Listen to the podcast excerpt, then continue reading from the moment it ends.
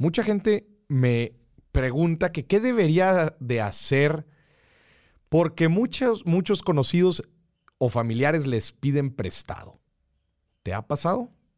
Te piden a ti mucho prestado. A mí justo me acaba de pasar hace algunos meses. Un familiar eh, cercano me, pidió prestado y pues, claramente le presté. Yo buscaba ayudarle. Pero es un tema bien interesante porque en muchas ocasiones nos metemos en problemas por, por, por prestar cuando en realidad no es sano para nuestras finanzas o inclusive, se va a sonar curioso, pero no es sano tampoco hay veces que, que les prestemos a la gente. Te voy a decir por qué. Primero, hay que entender que la principal fuente de financiamiento en México son los familiares. Después ya, después son los bancos e instituciones financieras, pero primero le pedimos a nuestra gente cercana. Y pues he diseñado como tres puntos muy, muy, muy aterrizados que creo que hay que tomar en cuenta al momento de que alguien nos pide prestado. Y vas a ver que te va a ahorrar mucha lana a futuro y te va a ahorrar también muchos problemas a futuro, porque siempre cuando metes el tema monetario en una relación, pues eh, se vuelve un poco más delicada, especialmente cuando hay una responsabilidad, cuando hay un, un préstamo de por medio. Mira, el punto número uno es, si te están pidiendo prestado y tú lo quieres dar, considera que es un préstamo a fondo perdido. Yo sé que esto es contraintuitivo y en el mayor de los casos no queremos que sea así, pero te aseguro que te vas a ahorrar muchísimos problemas si lo consideras de esta forma. Que todo préstamo a persona cercana que vayas a dar, considéralo dentro de tus finanzas eh, como a fondo perdido, una prácticamente una donación.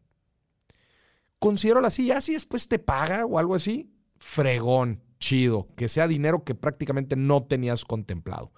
Pero este cambio de chip nos ahorra muchos problemas a futuro porque luego otra vez nos metemos en problemas porque yo estaba contemplando que tú me pagaras y ahí estamos cobrando y esto puede afectar la relación. Obviamente no es el objetivo con una persona cercana. Entonces eso sería lo primerito que, que te diría. O sea, considéralo como un préstamo a fondo perdido y obviamente, no, amor, espérate, pero pues no, no, no puedo.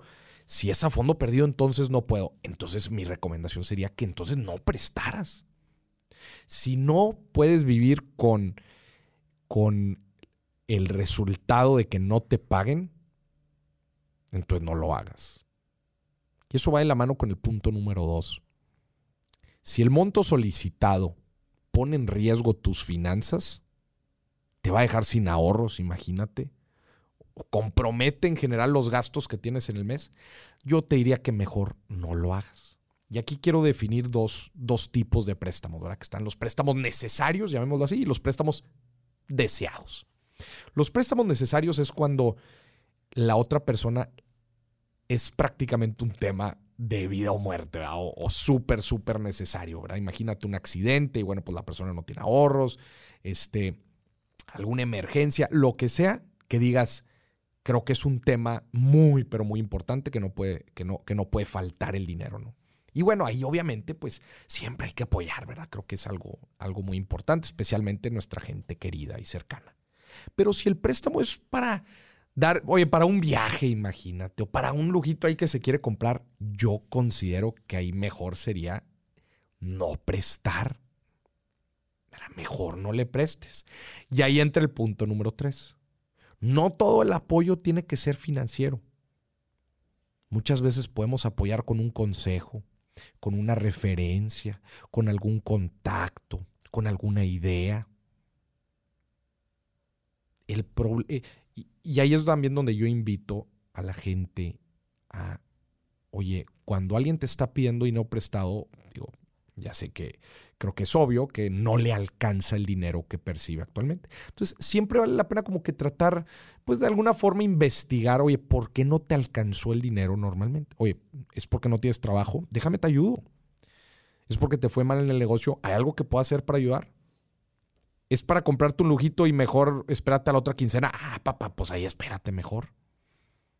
No tiene que ser en este momento y no es un préstamo necesario. Entonces, entender un poquito la causa raíz eh, nos va a ayudar al, al final de cuentas a cumplir nuestro objetivo, que es ayudar a la otra persona. Utilice estos tres puntos la próxima vez que un familiar te pida prestado. Yo obviamente a este familiar yo se lo presté, era un monto que no iba a afectar mis finanzas y era un monto que yo consideré que era fondo perdido. ¿Me pagó? No, no me pagó. ¿Me importa? No, no me importa, porque era fondo perdido.